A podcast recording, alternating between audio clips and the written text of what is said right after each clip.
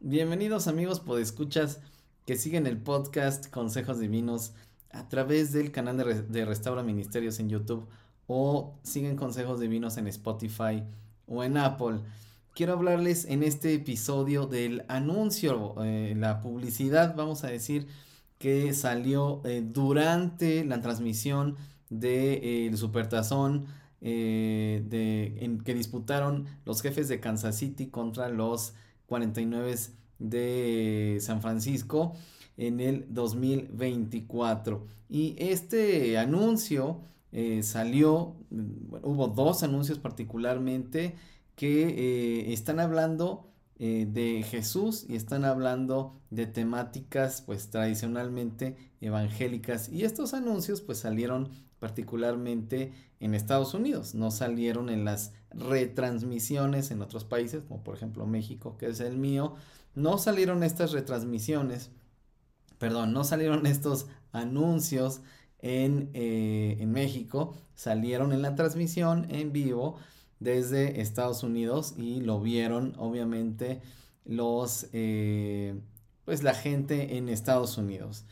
Bueno, vamos a verlos para que podamos comentarlos, pero antes de verlos solo quiero eh, comentar, porque mucha gente no los vio, eh, y los estamos comentando en este podcast porque dividió al evangelicalismo estadounidense, lo puso a pelear en redes sociales y trajo opiniones divididas, muchas opiniones divididas. Así que, eh, pues, ¿qué, ¿qué, estarán mostrando estos anuncios? Además, pues, ¿cuántos millones de dólares cuesta 10 segundos en el Supertazón. Entonces, una organización que se llama He Gets Us eh, hizo estos anuncios, pagó muchísimos millones de dólares para que la gente mientras veía el Supertazón pudiera verlos. Vamos a ver estos anuncios.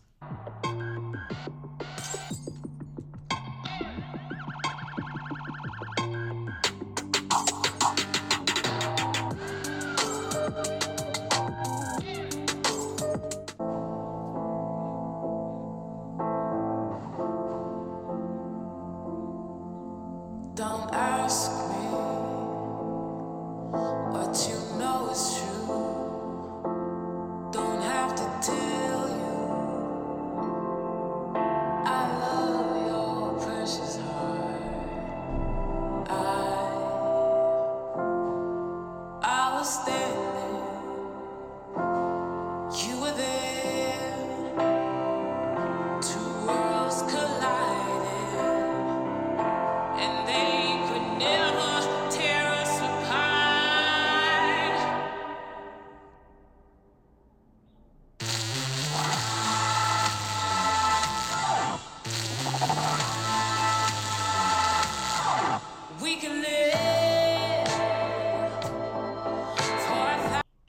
pues ahí están estos dos anuncios publicados por eh, He Gets Us en pleno super tazón. Bueno, 60 segundos en un anuncio de super tazón. Eso ni muchas empresas grandes que facturan millones de dólares al año, eh, millones y millones y millones de dólares al año se atreven a hacerlo. Y eh, bueno, este es un anuncio que salió en Estados Unidos en la transmisión en vivo, pero pues obviamente eh, yo les puse aquí la versión en español. Em, los, muchos de los hispanos que nos ven eh, desde Estados Unidos, aquí en Consejos Divinos que nos acompañan, nos hacen el gran favor de acompañarnos, pues lo vieron probablemente así ya en vivo. Muchos de ustedes ya lo están conociendo apenas, pero eh, y seguramente ustedes mismos, no los escucho, no los veo, pero seguramente ustedes mismos ya están a favor y en contra, ya están haciéndose su propia opinión. Y bueno, eh, reflexionando un poquito sobre este anuncio, tanto opiniones en contra como a favor.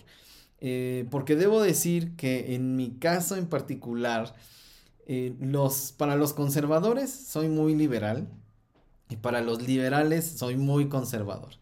Entonces, eso me agrada, me alegra me alegra saber que no soy, no estoy en ninguno de los extremos.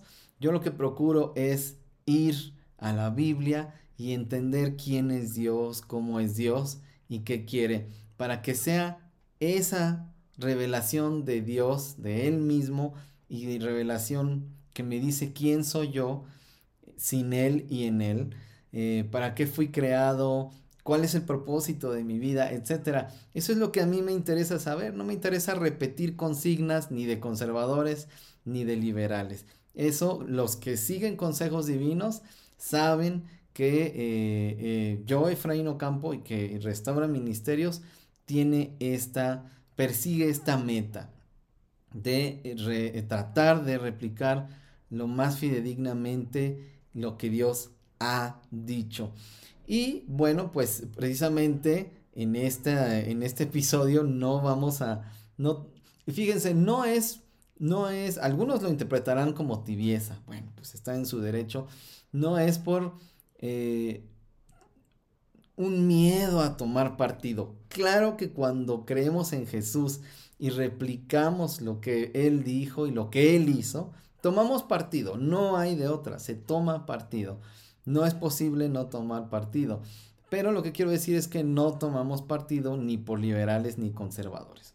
Y estoy seguro, cuando leemos los evangelios, Jesús fue muy liberal para los conservadores y Jesús fue muy conservador para los liberales. Así fue. Fíjense, no se trata de estar en un punto medio. Hay que buscar el equilibrio y evitar los extremos. No se trata de eso. Se trata de ser fiel a lo que Dios ha dicho, a lo que Jesús dijo y a lo que Jesús hizo.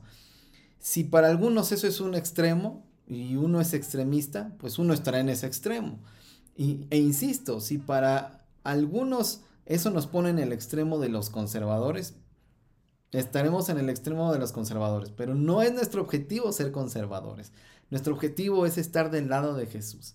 Y si para otros estamos en el lado de los liberales, nuestro objetivo no es ser liberales, nuestro objetivo es estar del lado de Jesús. Y el problema es que hay muchos cristianos, bueno, gente no cristiana y no cristiana, pero hay muchos cristianos que procuran eh, ser fieles a su postura tradicional, tanto religiosa como política. Y entonces, pues de ahí no los sacas, de ahí no los mueves, no se puede razonar con ellos no se puede dialogar con ellos, porque ellos defienden una postura, una postura que han defendido tradicionalmente, a lo mejor es la postura de su líder religioso, de su iglesia, de su denominación, de su compañerismo cristiano. A lo mejor ellos están solamente repitiendo consignas, sean liberales o sean conservadores, repitiendo consignas para defender su postura.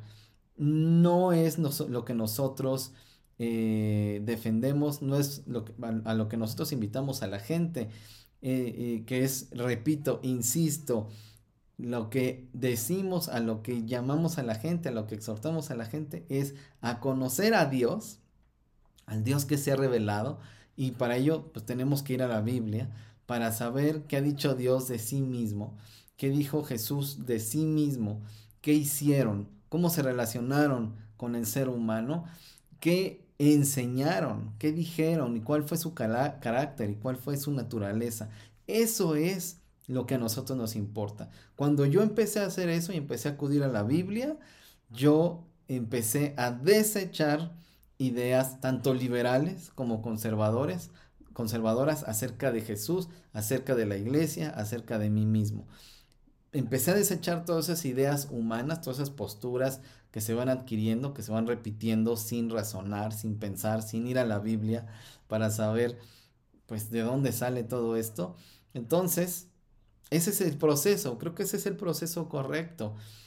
Eh, conocer a Dios para entonces, al buscar la verdad, porque hay muchos buscadores de la verdad, pero eh, si alguien no es buscador de la verdad y solo está buscando eh, razones que, para sostener sus posturas, pues eh, eso es lo que va a obtener.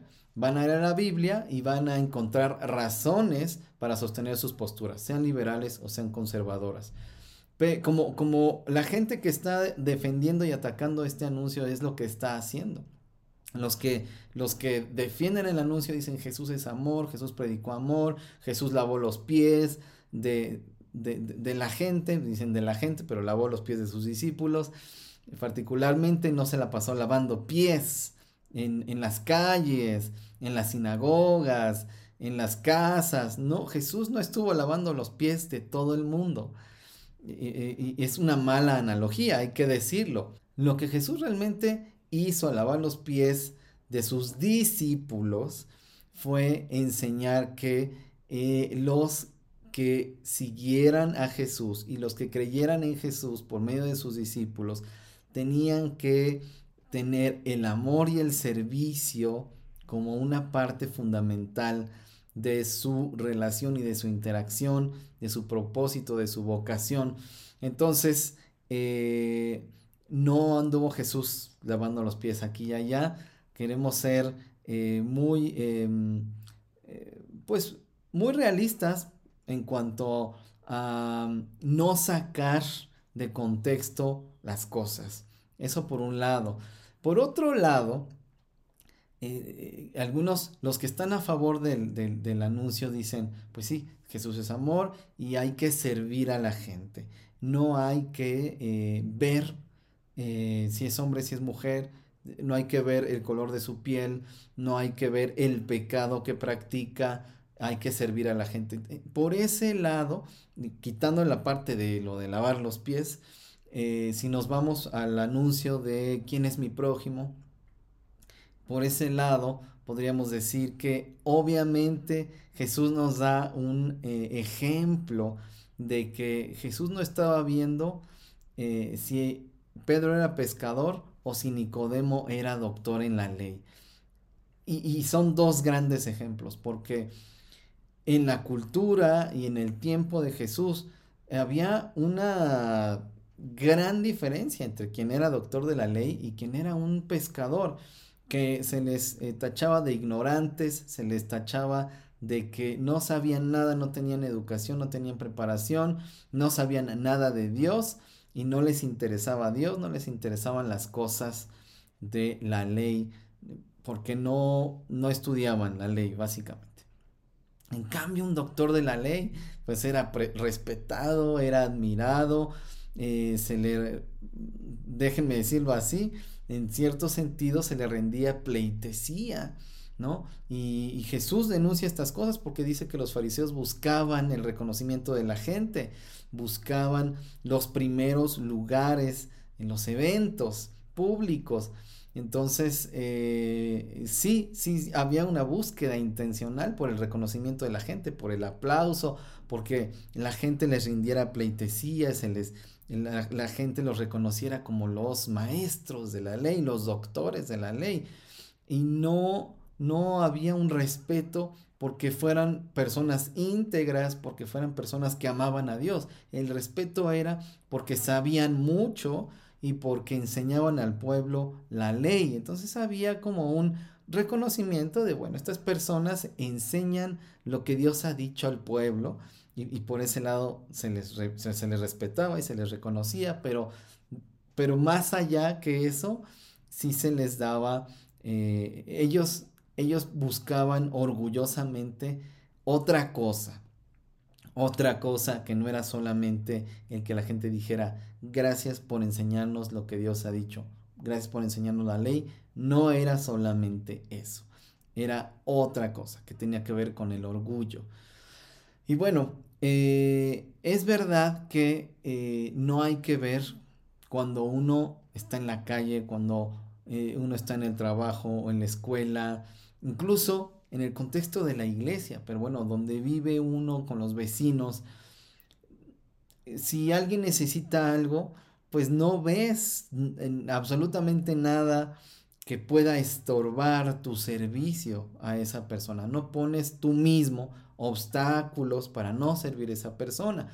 Sin embargo, y desgraciadamente, hay grupos de cristianos, hasta, hasta me duele decirlo, pero hay grupos de cristianos que dicen, pues sí, no voy a servir a esta persona porque es un drogadicto, no voy a servir a esta persona porque practique estos pecados sexuales, no voy a servir a esta persona porque, eh, digamos, en el contexto mexicano evangélico, ah, pues porque es un católico que va y le deja dinero a las estatuas a las que se inclina y que eh, le da una veneración que cae en la idolatría a María y a las estatuas que venera en teoría.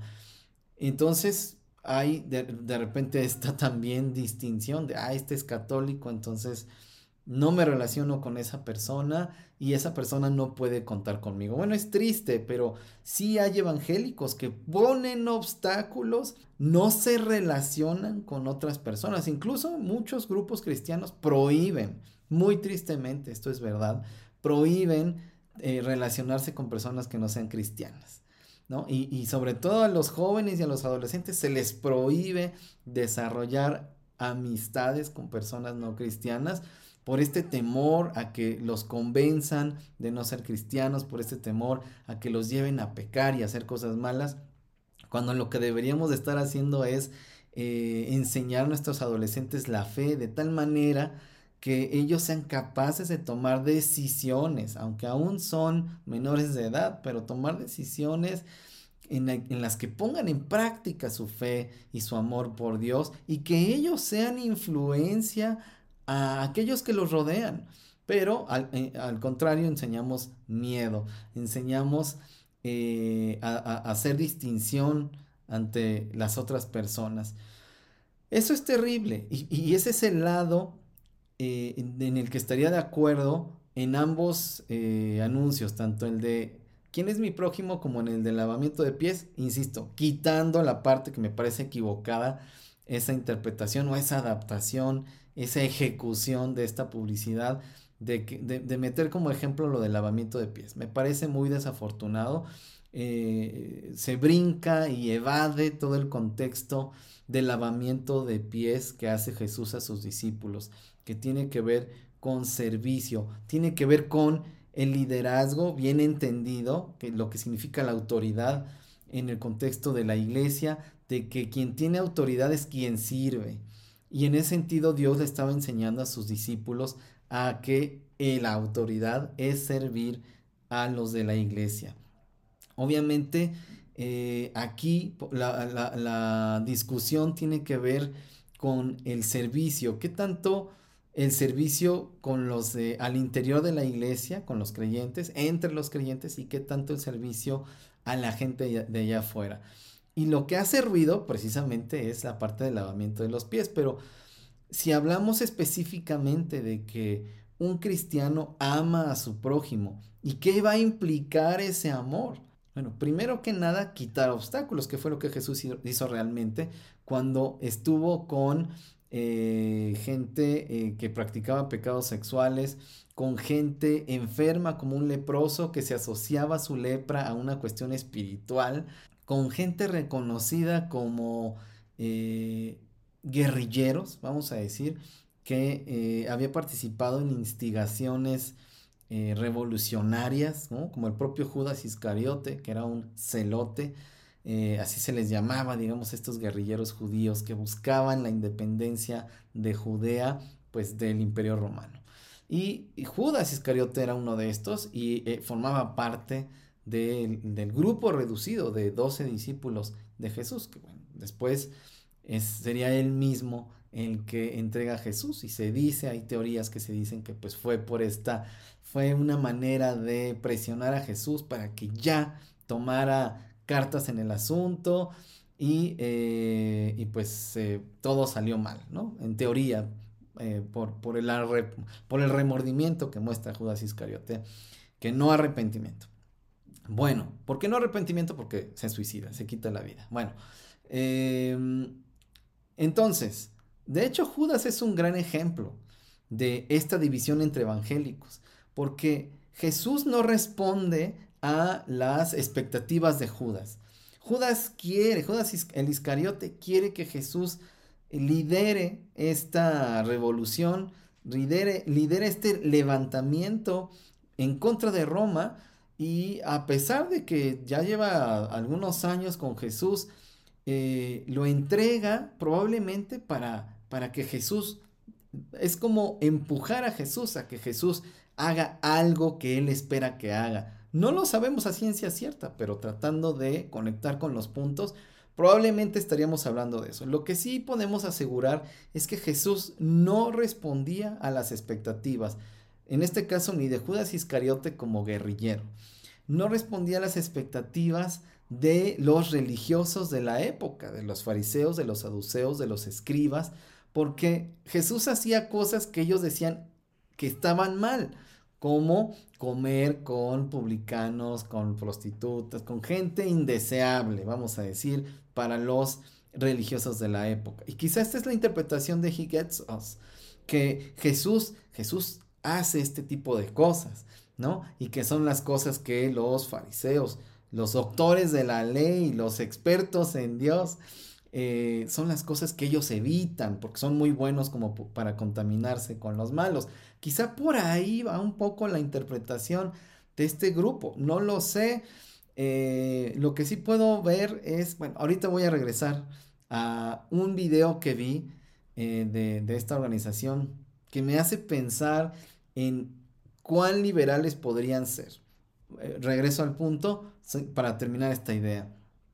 Jesús no responde a las expectativas humanas. Jesús viene a hacer lo que viene a hacer, a lo que lo mandó Dios, a cumplir su misión en el mundo. Y nosotros tenemos como iglesia, como cristianos, tenemos que unirnos a esa misión y tenemos que descubrir cuál es. Y Isaías 61, después Lucas 4, eh, me parece que a partir del versículo 14, pero bueno, Isaías 61 es una gran guía de eh, lo que Jesús vino a hacer como Mesías al mundo y que la iglesia tiene, una misión que la iglesia tiene que continuar. Eh, y obviamente todo el Nuevo Testamento es, podemos interpretar Isaías 61 eh, con casos concretos de lo que tanto Jesús como Mesías hizo, eso en la parte del Evangelio, los cuatro relatos, los cuatro relatos del Evangelio, y después en las en las cartas de apóstoles y bueno, en los escritos de Lucas, eh, en, la carta de Santiago, en fin, en los escritos del Nuevo Testamento que nos dan fe de la continuación de la iglesia de Jesús, eh, la continuación de la misión del Mesías, así muy concretamente se puede ver. Entonces, eh, ¿por qué es importante? Porque luego la iglesia hace de su misión otras cosas, a lo mejor batallas políticas, que no estoy diciendo que la iglesia se tiene que desentender de la cuestión política, pero tampoco puede hacer de la cuestión política su misión, porque eh, la misión del Mesías no fue política. Obviamente eh, podría tener repercusiones y como iglesia, como nosotros somos ciudadanos también de un país, y pues la participación política es importante. Pero no es el objetivo, no es la misión de la iglesia. Hay cosas, como mencioné, que me parecen equivocadas, pero el fondo podría ser bueno para reflexionar, la, que la iglesia entienda quién es mi prójimo, bueno, es algo importantísimo, porque si uno de los mandamientos, de los dos mandamientos en los que se resume todo, es amar al prójimo como a uno mismo, bueno, es necesario responder a la pregunta, quién es mi prójimo. Y Jesús ya respondió esa pregunta cuando dio esta, cuando habló de esta parábola del buen samaritano, como lo conocemos nosotros, ¿no? Amar no tiene que ver con sentimientos, no tiene que ver con lo que sientes acerca del otro. Y eso me lleva al último punto del video, que tiene que ver, mucha de la interpretación en contra eh, de estos dos anuncios tiene que ver con que eh, los que están en contra han interpretado los anuncios como que tenemos que estar de acuerdo, tenemos que solapar, tenemos que consentir el pecado de la persona porque lo estamos amando. Y obviamente esa no es, no es, una interpretación bíblica, no es una interpretación cristiana, ni espiritual, ni de ética cristiana. En ningún sentido es una interpretación correcta. Amar al prójimo no implica solapar su pecado, no implica decirle, sí, sí, sí, está bien, está bien tu pecado. No, en el video eh, que eh, acabo de hacer y que va a salir también mm, próximamente después de este video que estoy hablando de lo que está haciendo el Papa con los homosexuales. Lo que estoy diciendo precisamente es amar no implica tolerar el pecado del otro. Amar implica decir esto ante Dios es pecado y Dios pide y quiere y que anunciemos que la gente se arrepienta de sus pecados para reconciliarse con Él en los méritos del Señor Jesucristo por su sangre que derramó en la cruz para que seamos eh, justificados por el Padre si estamos dispuestos a abandonar la práctica de nuestros pecados y entonces vivir según Dios, según lo que Dios dice, que lo que Dios dice que es verdad, yo diga también que es verdad. Eso, básicamente. No hay vuelta de hoja. Eh, y pues baste decir eso para, afirmar que eh, amar al prójimo, cualquiera que sea este prójimo y cualquier pecado que esté practicando, y de donde incluso las convicciones políticas que tenga este prójimo, pues es amarlo, actuar en su favor y no implica eh, decirle, ay, sí, sí, estoy de acuerdo con cómo piensas, con cómo vives. Y finalmente y muy rápidamente, con respecto a He Gets Us, no sé qué tipo de organización sea, no sé, em, vi un video para, bueno, vi muchos videos de, ellos para saber más o menos por dónde está la cosa.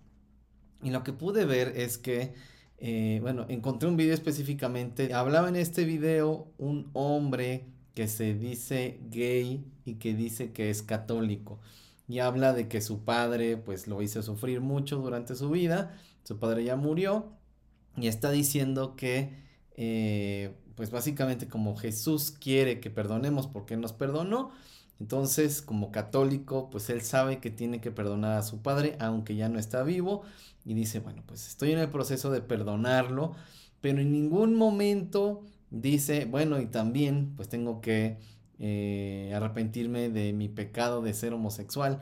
En ningún momento eh, nos, nos, da a entender este video de que esta persona está reconociendo que su homosexualidad eh, que practicó, digamos, era pecado o tampoco nos está diciendo que la siga practicando o no, básicamente. Entonces, no sabemos, él simplemente dice que es gay y que es católico. Y en el video nos dejan con esta idea.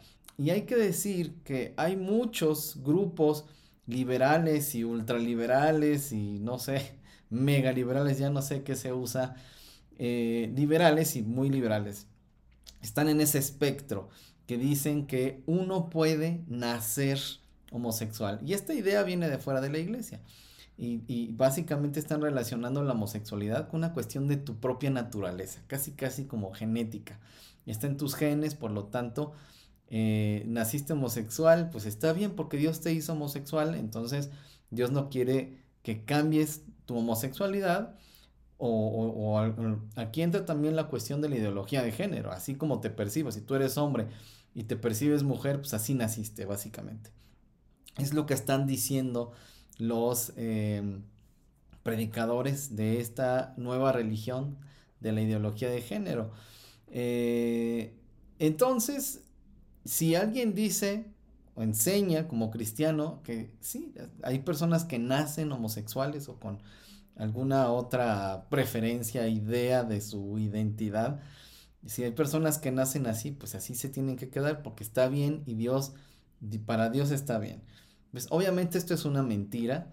en la Biblia es muy clara en decir que eh, todos tenemos que arrepentirnos de la práctica de nuestros pecados y tenemos que abandonar esa práctica de pecados y eso es arrepentimiento y eso es reconocer eh, a Jesucristo como nuestro Salvador, eso es creer en su, em, en su eh, sacrificio expiatorio por cada uno de nosotros, ¿no? Muere Él, el único justo, por todos los injustos. Entonces, si tú te estás reconociendo como injusto, y no nada más porque no perdonas, sino porque eres homosexual o, o cualquier otro pecado, cualquiera, pero es un pecado la homosexualidad. y queda muy claro a lo largo y ancho de la Biblia que la homosexualidad es un pecado y que eh, amerita arrepentimiento para abrazar la naturaleza con la que fuimos hechos, con la que Dios nos creó, a los hombres vivir como hombres y las mujeres vivir como mujeres. Entonces, este video, pero simplemente lo deja como este hombre es homosexual y es católico y está bien. Y su problema es no perdonar. Su problema no es su homosexualidad. Entonces, no es para nada sutil, pero para la gente que no pone atención, pues se le van a mezclar ahí las ideas y se va a confundir. Entonces, ahí yo dejo esta información para que cada quien tome las cosas de quien vienen. Em, no porque estemos de acuerdo con algunas cosas que dice, en este caso, esta organización, pues vamos a estar de acuerdo con todo lo que dicen. Como les decía durante el video, lo importante es estar de acuerdo con Dios, estar de acuerdo con Jesús y examinar lo que creemos a la luz de lo que Dios es, a, la luz de, de Dios como es, de lo que Él ha dicho. Ese es nuestro parámetro para saber cuál es la verdad y cuál es la mentira. Y en el camino tendremos que renunciar a nuestras mentiras o a nuestras mentiras favoritas, las mentiras que hemos decidido creer. ¿Qué piensas tú? Voy a dejar hasta aquí este video. Eh, deja en los comentarios qué, qué, te provocó este, este, estos videos, qué te provocaron. Eh, algunos seguirán a favor, algunos seguirán en contra, pero me gustaría escuchar sus opiniones aquí en los comentarios en este video. Gracias por acompañarme hasta aquí, que Dios sea contigo y hasta pronto.